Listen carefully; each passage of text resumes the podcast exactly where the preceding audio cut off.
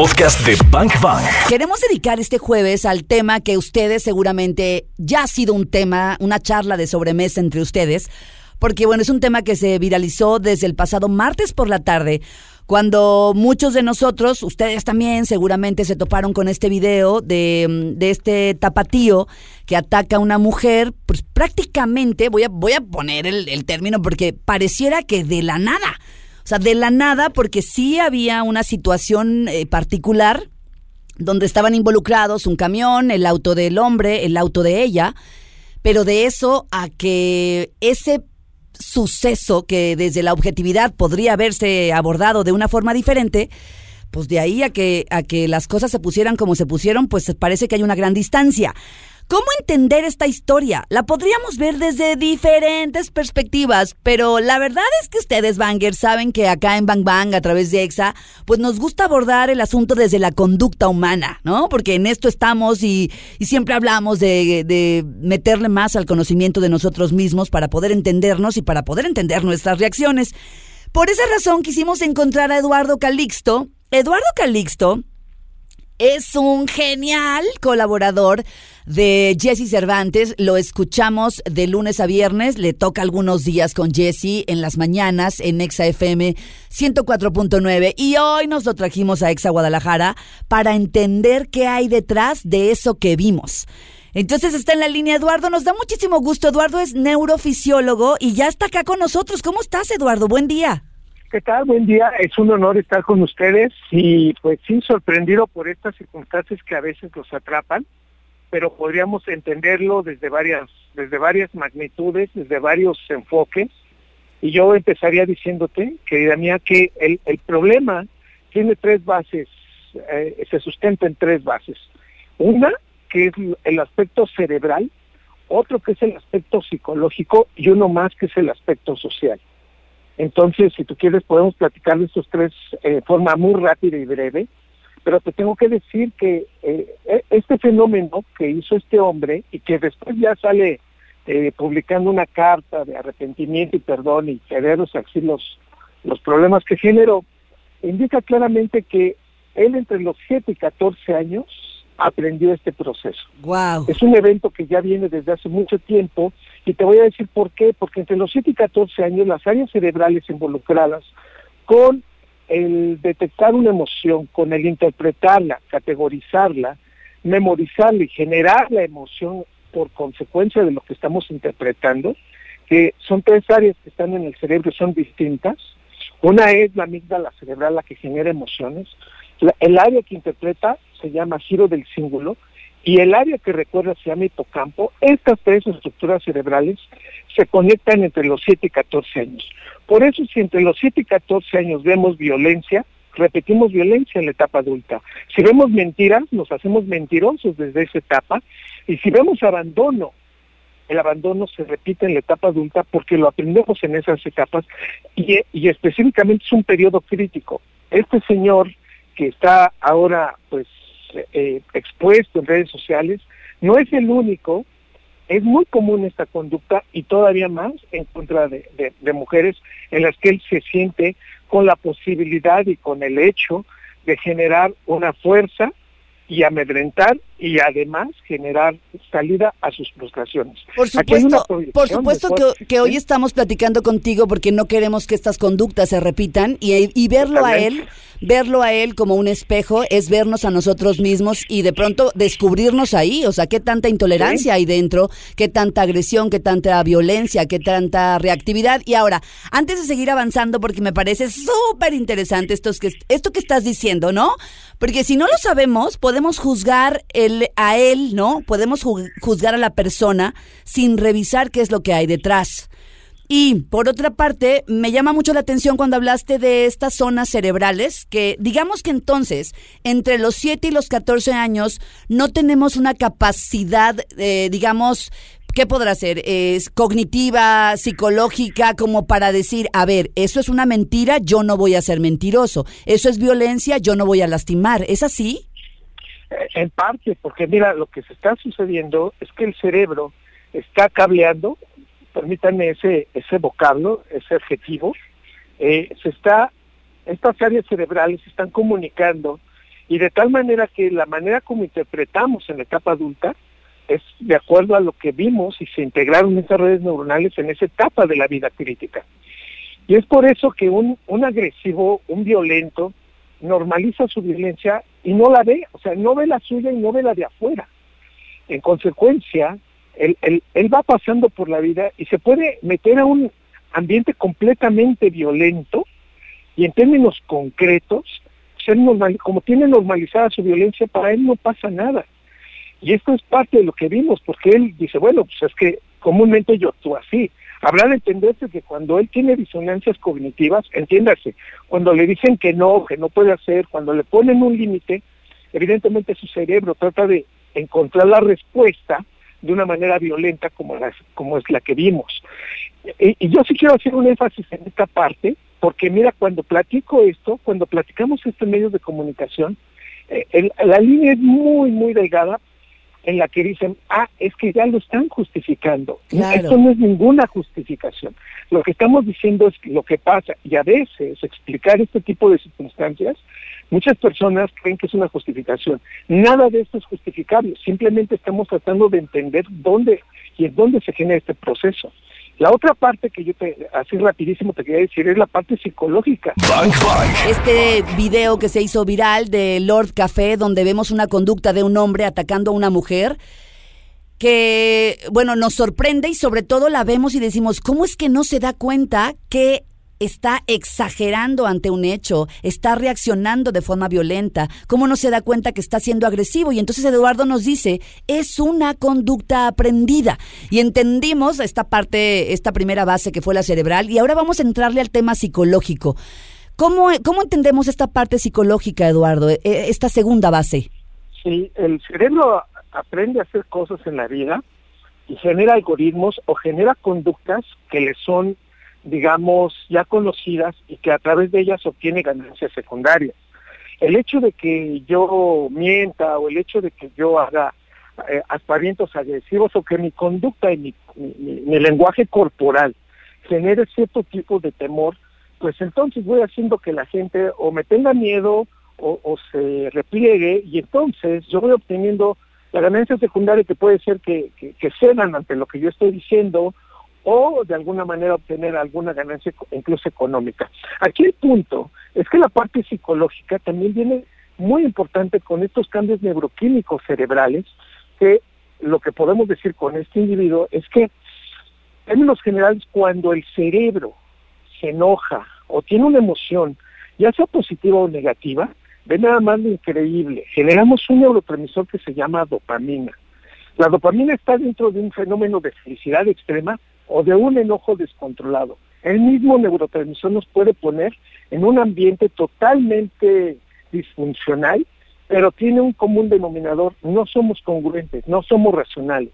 Por eso cuando nos atrapa una emoción, cuando eh, la selección anota un gol y, creemos que ya somos los mejores del mundo, en ese momento que nos paren no nos pueden parar, somos capaces de irnos a gritar a la Minerva o, acá casi tirar el ángel de la independencia, sobre texto de que somos casi campeones del mundo por la emoción tan grande, pero al mismo tiempo, cuando alguien nos dice una grosería, cuando alguien le pega al coche, lo sentimos tan personal y, y es un agravio tan grande que pues es dopamina que nos está quitando la parte más inteligente del cerebro. Eduardo, pero entonces ahí estaríamos siendo víctimas de nuestros neurotransmisores o qué? Totalmente. Entonces, eh, date cuenta que ahí de cada uno de nosotros depende mucho el umbral y de, y de acuerdo a eso, al trabajo emocional que hemos tenido a lo largo de la vida.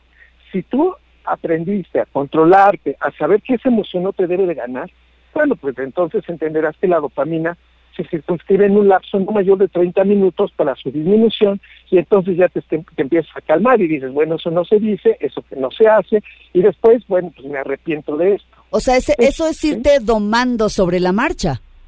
Sí, o sea, es decir, eh, es decir, ahora lo que puedo entender o lo que puedo ver con base en lo que estás diciendo es que esta persona agresiva es un ignorante de sus emociones y de sus reacciones. Totalmente entregado a una situación que siempre desboca de acuerdo a la emoción que le ponen enfrente. O sea, este tipo de, personalidades son los que se encuentran sexualmente entregados a, conseguir lo que quieren, en emociones es capaz de, de, pagar una cuenta a 50 personas por el hecho de sentirse profundamente emocionado y así también bajarse y romperse la cara con cualquier persona que le diga tranquilo. Y, nada más imagínense nada más esto, queridos amigos de EXA. Cuando a una persona en estas condiciones tú le dices cálmate, es el peor mensaje que le puedes O sea, es echarle leña al fuego. Porque liberas más dopamina. Entonces es como si yo te dijera, no llores. Bueno, te dan unas ganas de llorar porque es consciente el proceso. Cuando a alguien le dices, no, no, no, a ver, no es lo que tú dices, tranquilízate, mira, te voy a explicar. No, eh, le liberas tanta dopamina que esto en términos generales es la analogía de cuando a alguien le dices, oye, no hagas esto, y lo termina haciendo y tú te vueltas y le preguntas, ¿por qué lo hiciste si yo te dije que no lo hicieras? Claro, claro. Sí. Claro. Eh, se llama síndrome Romeo y Julieta. Entre más oposición social le pongas, el cerebro se siente más, de verdad, más, ah, con más ganas de, de cumplir esa tarea y esta es una paradoja que tenemos que controlar a lo largo de la vida. De ahí la importancia de los límites, de las leyes para controlar este proceso. Guau, síndrome Romeo y Julieta. Entre más me dicen que no, entre más me paran, entre más me limitan, más me defiendo, más quiero hacerlo y más aquello se vuelve una locura. Más allá de eso, queríamos subirnos porque, porque vemos ahí una conducta, una conducta reactiva de un ser humano que podemos ser tú y yo, que ni siquiera sabemos que en determinado momento nos pueden ganar los neurotransmisores, nos puede ganar nuestro aprendizaje en la infancia. Y estamos hablando y reaccionando de tal forma que ni siquiera sabemos de dónde viene esta locura. Por eso Eduardo Calixto nos está ayudando a entender qué pasa con nuestro, pues con nuestro cerebro. Y ya vimos la parte cerebral, que es la base 1, la parte psicológica, que fue la base 2. Ahora vamos a entrarle a la base social. ¿Qué onda con este, Eduardo? Pues mira, te tengo que decirles, tengo que comentar que eh, en una sociedad permisiva, en una sociedad en donde algunas reglas sociales son negociables, y en donde pues prácticamente el cerebro se siente con la capacidad de calmar ciertos tipos de, digamos, de juicios o de elementos negativos en contra de nosotros, el cerebro se hace muy permisivo y por lo tanto no, no se, digamos, no se controla con respecto a los frenos sociales. Si algo nos ha hecho seres humanos es ponernos las propias reglas y seguirlas. somos la única especie que hemos sido capaz de entender mensajes a través de, de, varios elementos como señales o de, acuerdo a eso entender que hay castigos por parte de, de excedernos en ciertas condiciones. Y el aspecto social de la comunidad en donde vivimos juega un papel muy importante de cómo nos comportamos en etapas adultas.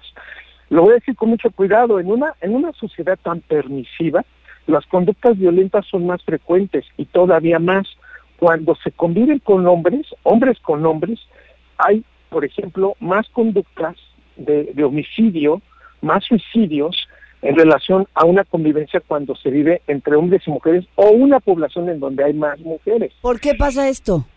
Este factor es fundamental en el contexto de que los cerebros de hombres se hacen extraordinariamente competitivos.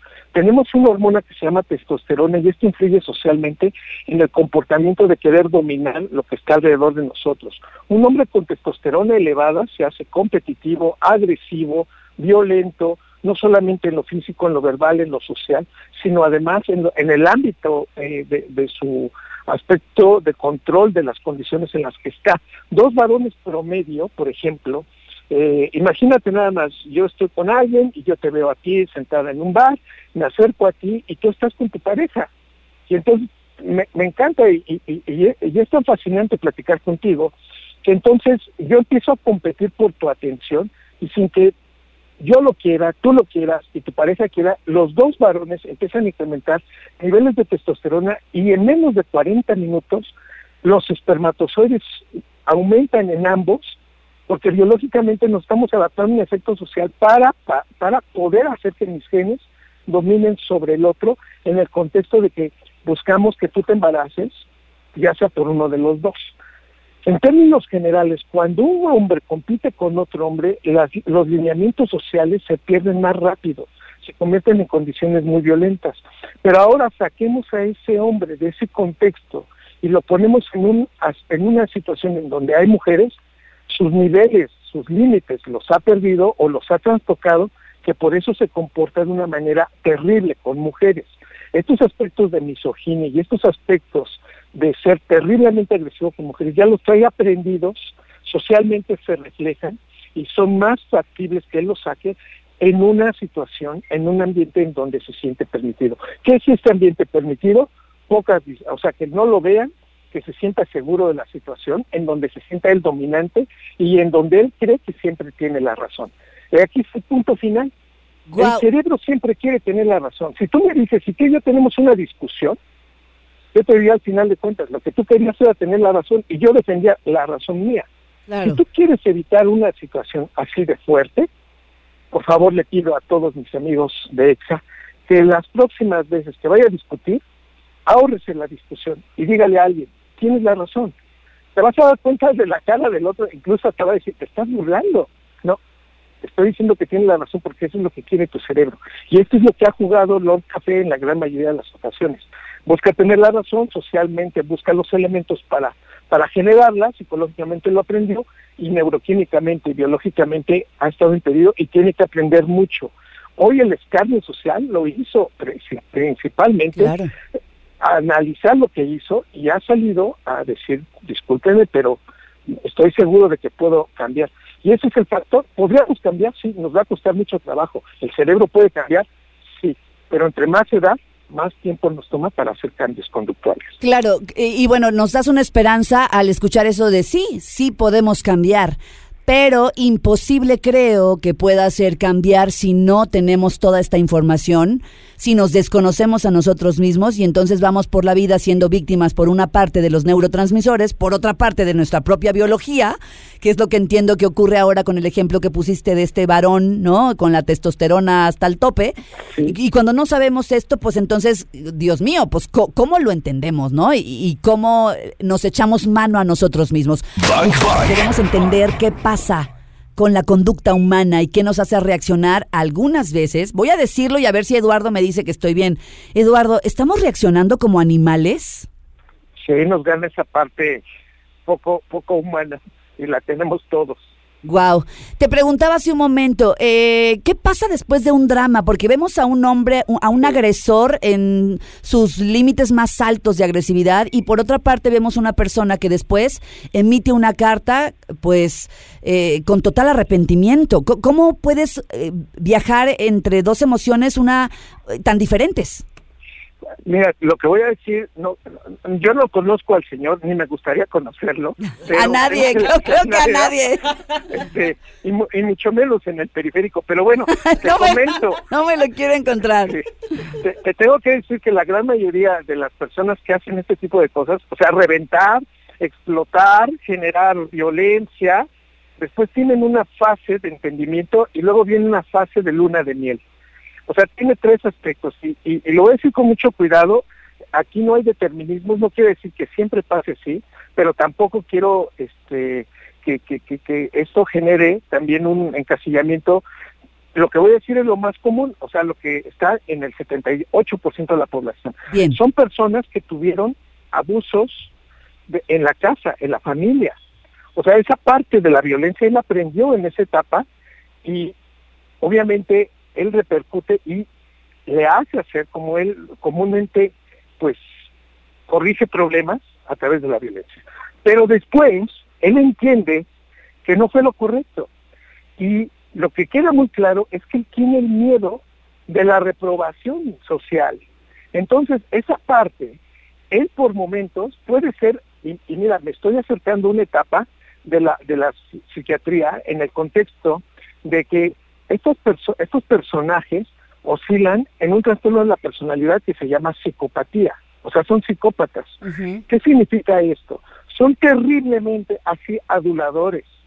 Son, si tú los ves, él puede ser hasta seductor y tú dices, oye, qué hombre tan, tan maravilloso, es una increíble persona que me regala cosas, que está atento a los detalles más íntimos y, además eh, eh, tiene una actitud tan, tan, tan hermosa que me hace sentir importante. Sí, cuidado, porque ya después que logra que le ganarse la confianza, aparece su verdadera personalidad que es destructiva, es agresiva, es horrenda y muchas personas, en especial mujeres, descubren a su pareja una personalidad que no tenían, pero ya cuando pues están juntos, ya cuando tienen actividad sexual y, y todavía se sienten atraídas por él y, hacen una serie de apegos tan, tan, tan, tan, tan intensos que dice, es que no lo quiero dejar porque tiene una parte maravillosa, o él no es así.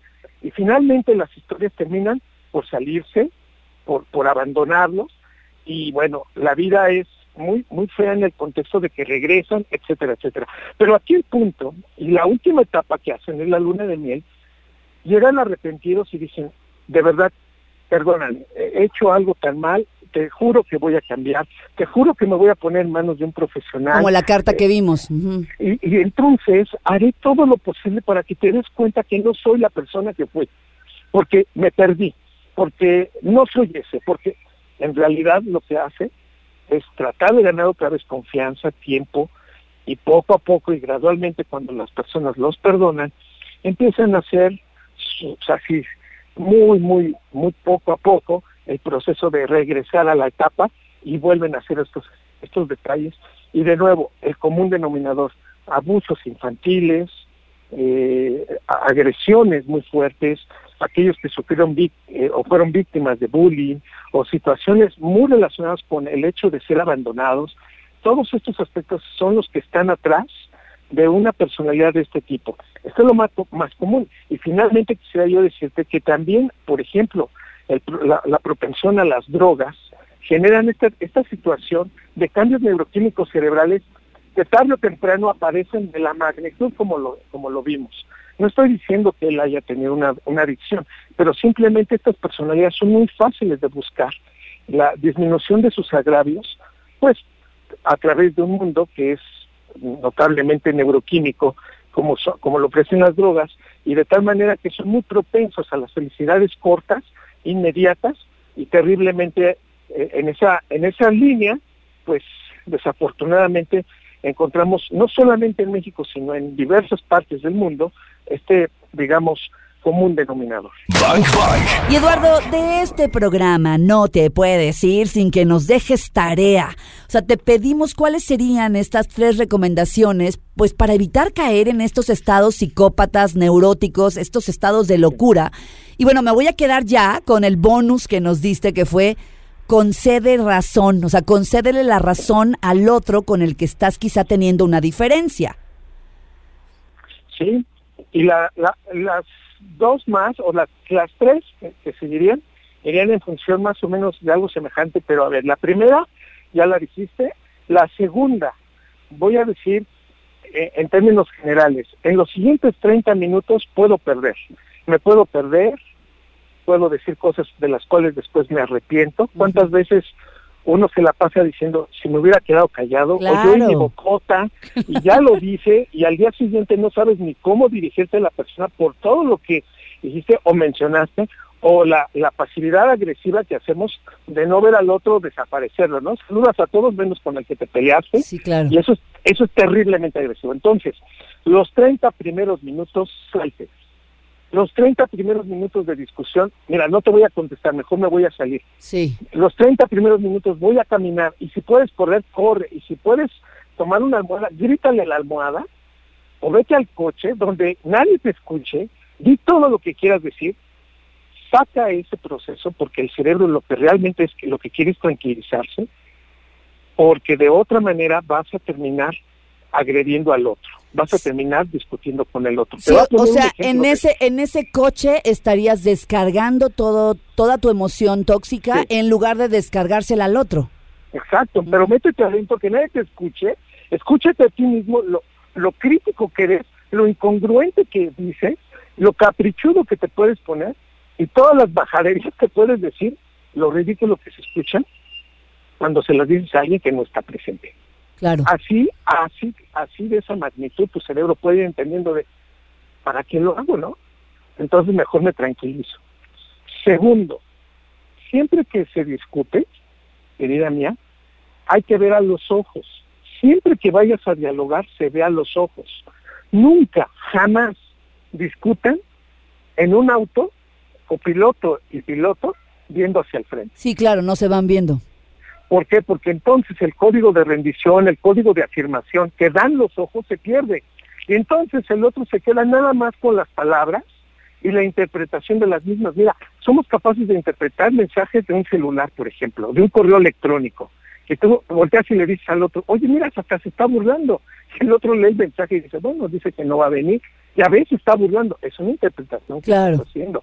Entonces, el hecho significativo es no interpretes al, al punto de que vea los ojos o pregunta abiertamente cuál es tu problema. No, no proyectes tus emociones negativas sobre el otro.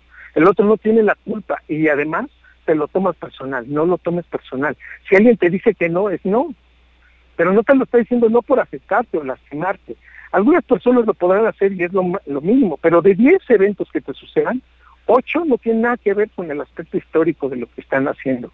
Y por lo tanto, en ese contexto, siempre es importante llegar a una conclusión. No, punto número tres, te vayas, te despidas enojado, te duermas enojado, siempre despídete bien. Y si no se puede solucionar, deja hasta el final la, la, la, la condición de lo intenté hasta el final.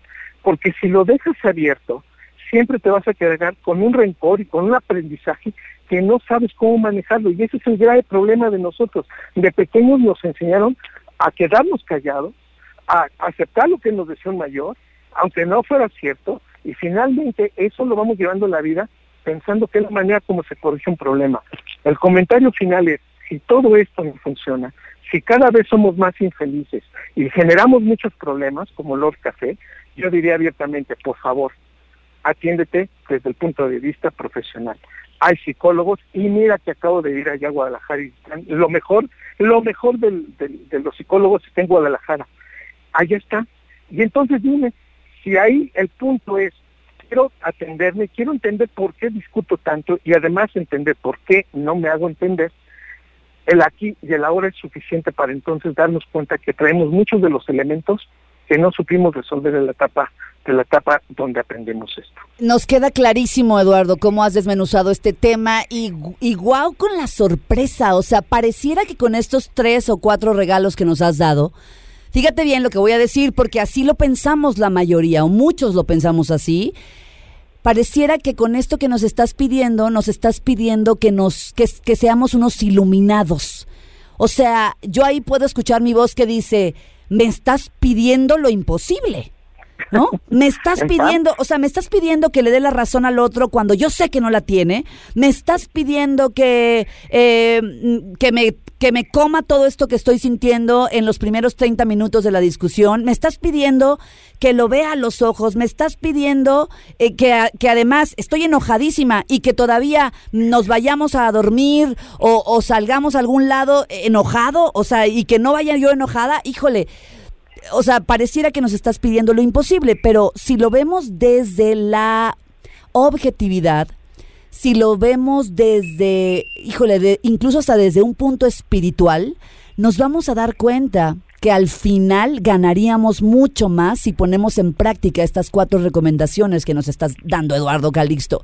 Y yo, bueno, yo te pediría nada más un, un, un minuto más. En ese contexto es, ¿sabes qué significa todo esto que acabas de decir? Es quererse más. Porque si tú realmente te quieres Claro. más, no discutes por tonterías. Tú dices, me quiero tanto que no voy a echar a perder la tarde de hoy jueves, eh, mi viernes, mi fin de semana. Me quiero tanto que yo soy la persona más importante de mi vida. Te quiero a ti demasiado, pero yo tengo que valorar que no me puedo estar ni agrediendo ni sufriendo por lo que no debería. Todo pasa y así en ese contexto hay que querernos más. Wow, Eduardo, gracias por la cátedra de esta tarde en Bang Bang. En verdad nos has dejado muchísimo trabajo y ahora entendemos qué es lo que puede pasar en el cerebro de un Lord Café, no, no para justificarlo, sino para evitar este tipo de conductas violentas, nunca jamás, nunca jamás eh, generadas por nosotros y tampoco permitirlas en ningún contexto. Eduardo, mil gracias, qué placer haberte tenido. Un abrazo enorme, muchísimas gracias a ustedes. El podcast de Bang Bang. Claudia Franco y Karina Torres están en vivo. De lunes a viernes de 1 a 4 de la tarde por Exa FM. En Guadalajara, 101.1. Arroba Exa GDL y arroba Bang Bang FM.